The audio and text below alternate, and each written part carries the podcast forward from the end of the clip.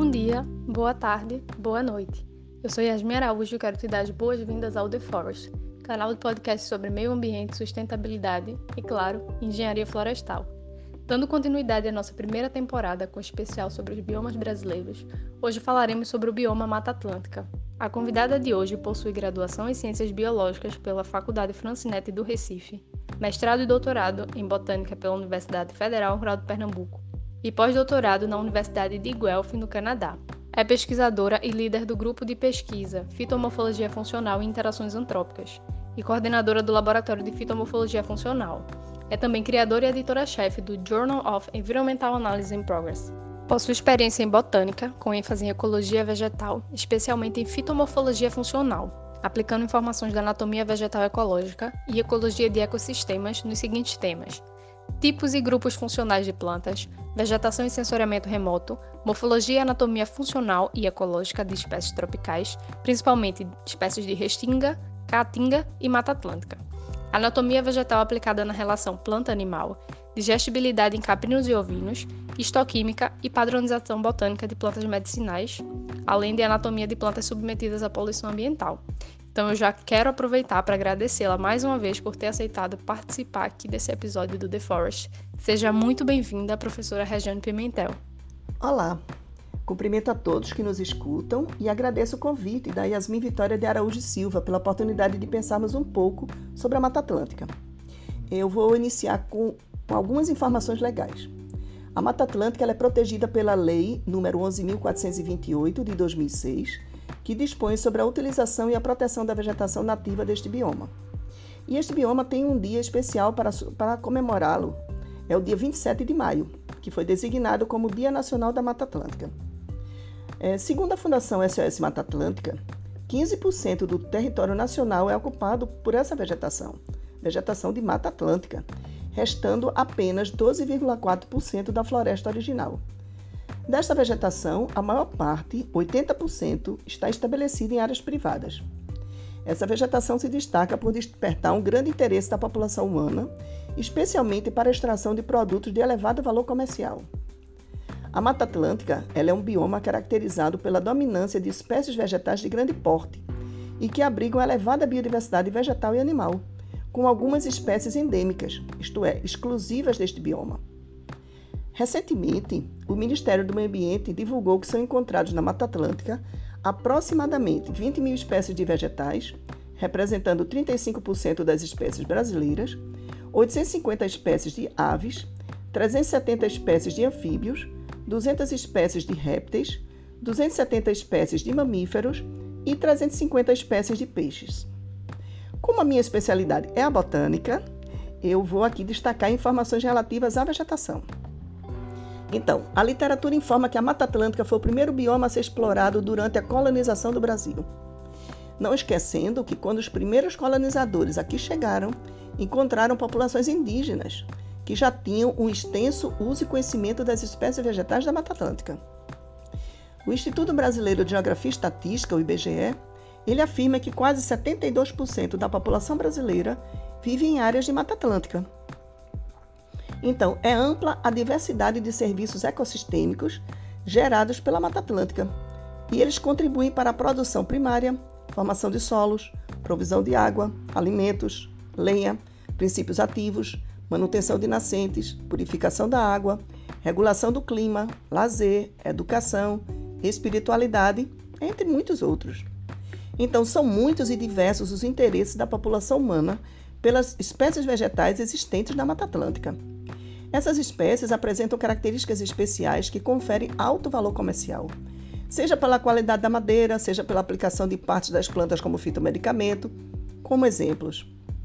Então, nós destacamos os desequilíbrios resultantes das intervenções antrópicas na fragmentação dos remanescentes da floresta, que estão em contínuo processo de fragmentação, e isso coloca em risco a manutenção da sua biodiversidade e equilíbrio ambiental.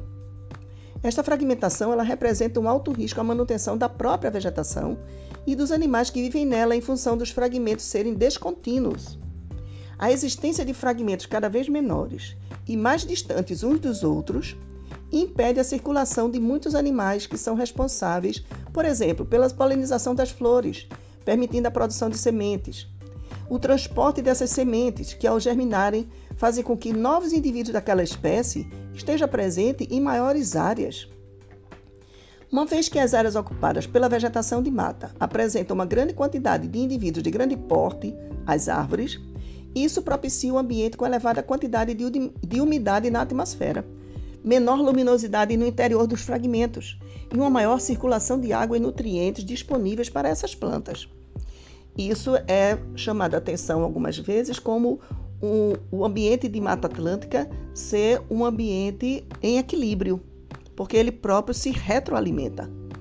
Essas características permitem que as plantas apresentem grande produção de folhas, com maior desenvolvimento, maiores tamanhos, especialmente pela quantidade de água disponível durante o seu crescimento.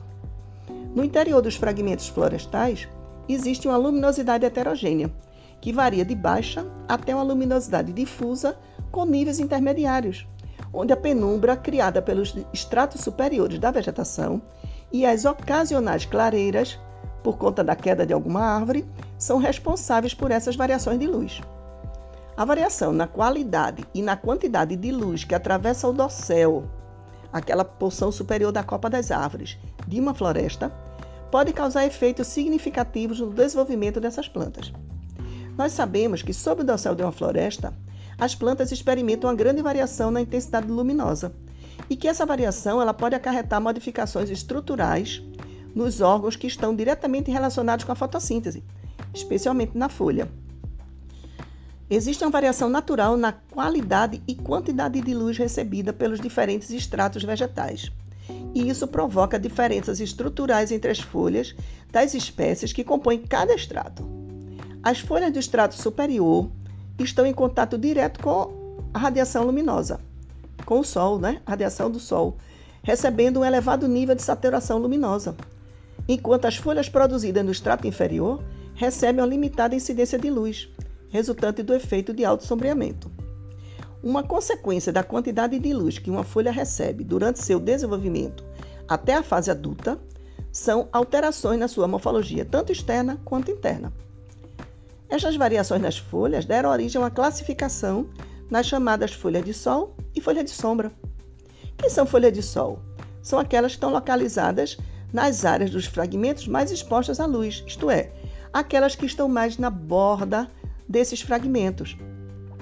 E isso provoca uma maturação mais rápida dessas folhas, deixando-as de menor tamanho quando adultas. Folhas de sombra são aquelas que se desenvolvem no interior das copas das árvores ou no interior dos fragmentos, onde chega a menor quantidade de luz. E nesse caso, a folha se desenvolve mais durante um tempo um pouco maior e quando ficam adultas maduras, ficam de tamanho maior em relação àquelas chamadas folhas de sol. Então, a manutenção da Mata Atlântica, ela contribui para o enfrentamento das mudanças climáticas, espe especialmente no que se refere à qualidade do ar atmosférico e à amenização da temperatura do ar. Muitos são os estudos feitos com várias características das espécies que compõem a Mata Atlântica. Uma, uma dos principais focos de investigação voltados a, a essa abordagem é a investigação das chamadas folhas de sol e folha de sombra. A preservação e a manutenção dessas áreas vegetadas, ela significa qualidade de vida e equilíbrio ecológico, e isso resulta em inúmeros benefícios para a população humana. Quanto maiores forem os estudos com essas espécies deste bioma, maior será a compreensão e as estratégias desenvolvidas para a manutenção deste tão importante bioma. Eu vou agora destacar algumas ações de duas grandes empresas, né?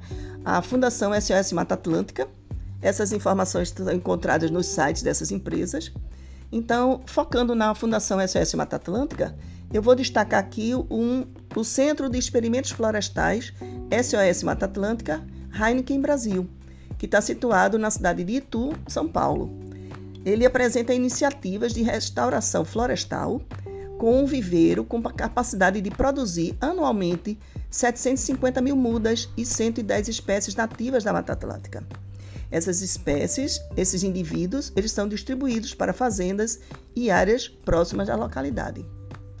O segundo, a segunda ação foi a criação do Atlas da Mata Atlântica, que ele visa identificar, monitorar e manter atualizada a situação dos remanescentes florestais e áreas naturais. A terceira ação é um documento denominado Nova História da Mata Atlântica. É uma carta conjunta proposta pela Fundação SOS Mata Atlântica e assinada por secretários de Meio Ambiente de 17 estados chamados da Mata Atlântica, que apresenta o compromisso desses estados em ampliar a cobertura florestal nativa e perseguir o desmatamento ilegal zero no bioma. Então, é um documento conjunto da Fundação com secretários de meio ambiente dos estados onde este bioma está presente.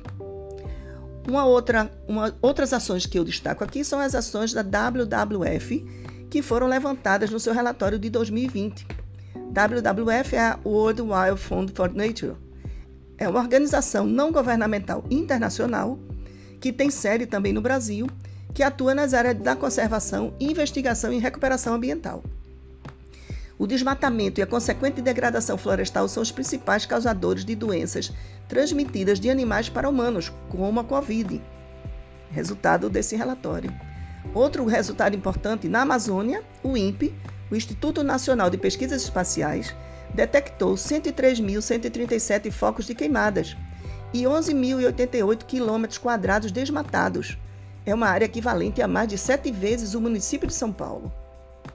Bom, como nosso tempo é restrito, eu agradeço a atenção de todos e deixo algumas considerações finais. As plantas, por meio da fotossíntese, são capazes de produzir seu próprio alimento e, por isso, são a base de toda a teia alimentar no planeta Terra. Vamos respeitar mais esses seres tão importantes para a manutenção da vida em nosso planeta. É? O equilíbrio das condições naturais do meio ambiente depende da qualidade das nossas ações. Excelente explanação, professora. Agora, pensando na vegetação de Mata Atlântica, a senhora poderia falar um pouco sobre as espécies medicinais e citar alguns exemplos? Então, Yasmin, a Organização Mundial de Saúde, ela informa que 80% da população dos países em desenvolvimento recorre à medicina tradicional, e 85% dos medicamentos existentes no comércio usam extratos de plantas medicinais. Eles calculam que quase 4 bilhões de pessoas dependem das plantas medicinais. Então, assim como ocorre com as plantas de outros biomas, as plantas da Mata Atlântica, elas têm propriedades medicinais de potencial ainda não desconhecido. Algumas das espécies nativas deste bioma já têm seu potencial medicinal reconhecido e comprovado na sua maioria, são utilizadas no tratamento de enfermidades que acometem a população humana e outras que são usadas no tratamento de animais. Então, eu vou citar algumas das mais conhecidas por nós. Então, a erva palheira, a Cordia verbenácea, é uma espécie nativa da Mata Atlântica. Ela é encontrada principalmente na região litorânea, com grande importância terapêutica e econômica.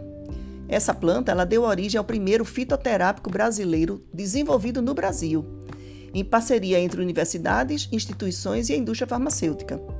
E um produto desenvolvido a partir das folhas dessa espécie, ele é indicado como analgésico e anti-inflamatório tópico. Em forma de pomada, creme ou spray, é indicado no tratamento de tendinites e dores musculares e em quadros inflamatórios associados a entorses e contusões. O nosso pau-brasil, né? a pau-brasília equinata, antigamente conhecida como Cesalpina equinata, é uma espécie nativa, né? deu o nome ao nosso país. Né? Ela é fortemente ligada à história do nosso, do nosso país por conta disso. E ela tem um uso medicinal como adstringente e antidiarreica. Por quê? Porque tem muito tanino. Atualmente, essa espécie está sendo considerada em extinção devido à sua exploração descontrolada. A espinheira santa, a Maitenus ilicifolia, é também uma espécie nativa da Mata Atlântica, muito comum no sul e sudeste do país. As folhas dessa, dessa planta são indicadas para o tratamento de indigestão e úlceras gástricas. Seus princípios ativos são reconhecidos pela Anvisa e combatem problemas de acidez estomacal e formação de gases. Ela é muito usada em banhos para cicatrização da pele. Além disso, alguns compostos bioativos que elas possuem têm propriedades antineoplásicas significa combate em tumores, tumores cancerígenos, e também antimicrobiana, no controle de parasitas que causam a leishmaniose e a tripanossomose, que são doenças causadas por protozoários que atacam a pele, mucosas e órgãos internos de animais. A aroeira vermelha, a Esquinus cerebentifolia, é uma espécie nativa encontrada em quase todo o território brasileiro. Das suas cascas secas do caule e das folhas são extraídas substâncias com propriedade cicatrizante, anti-inflamatória, antimicrobiana, antirreumática e diurética. O araçá, o Psidium catleiano, esta é uma árvore nativa e da mesma família da jabuticaba e da goiaba. Elas também apresentam muito tanino, né?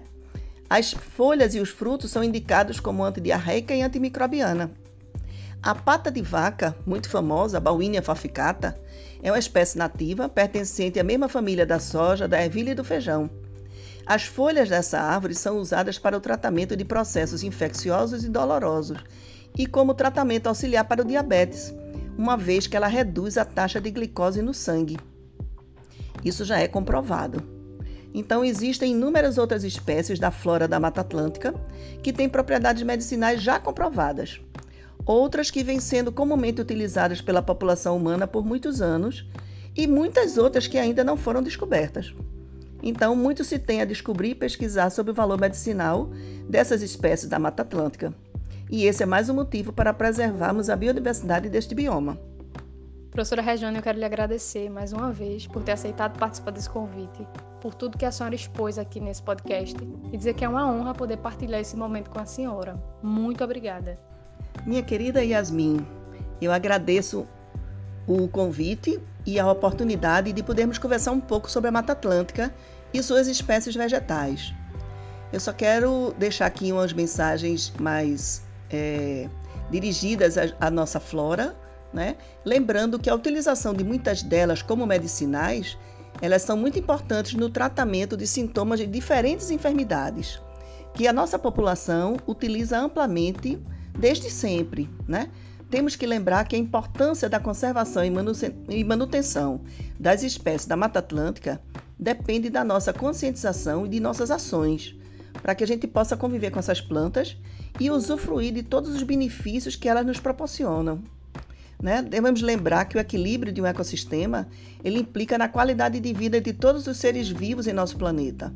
Então precisamos dar um bom exemplo de como respeitar nossas plantas. Então, até um próximo momento para conversarmos sobre as plantas. E gratidão pelo convite, Yasmin. Então, pessoal, eu espero que vocês tenham gostado desse episódio. Sigam o perfil no Instagram, TheForest_Podcast, para poderem ficar atualizados sobre os próximos episódios. Desejo saúde e paz a todos e até a próxima!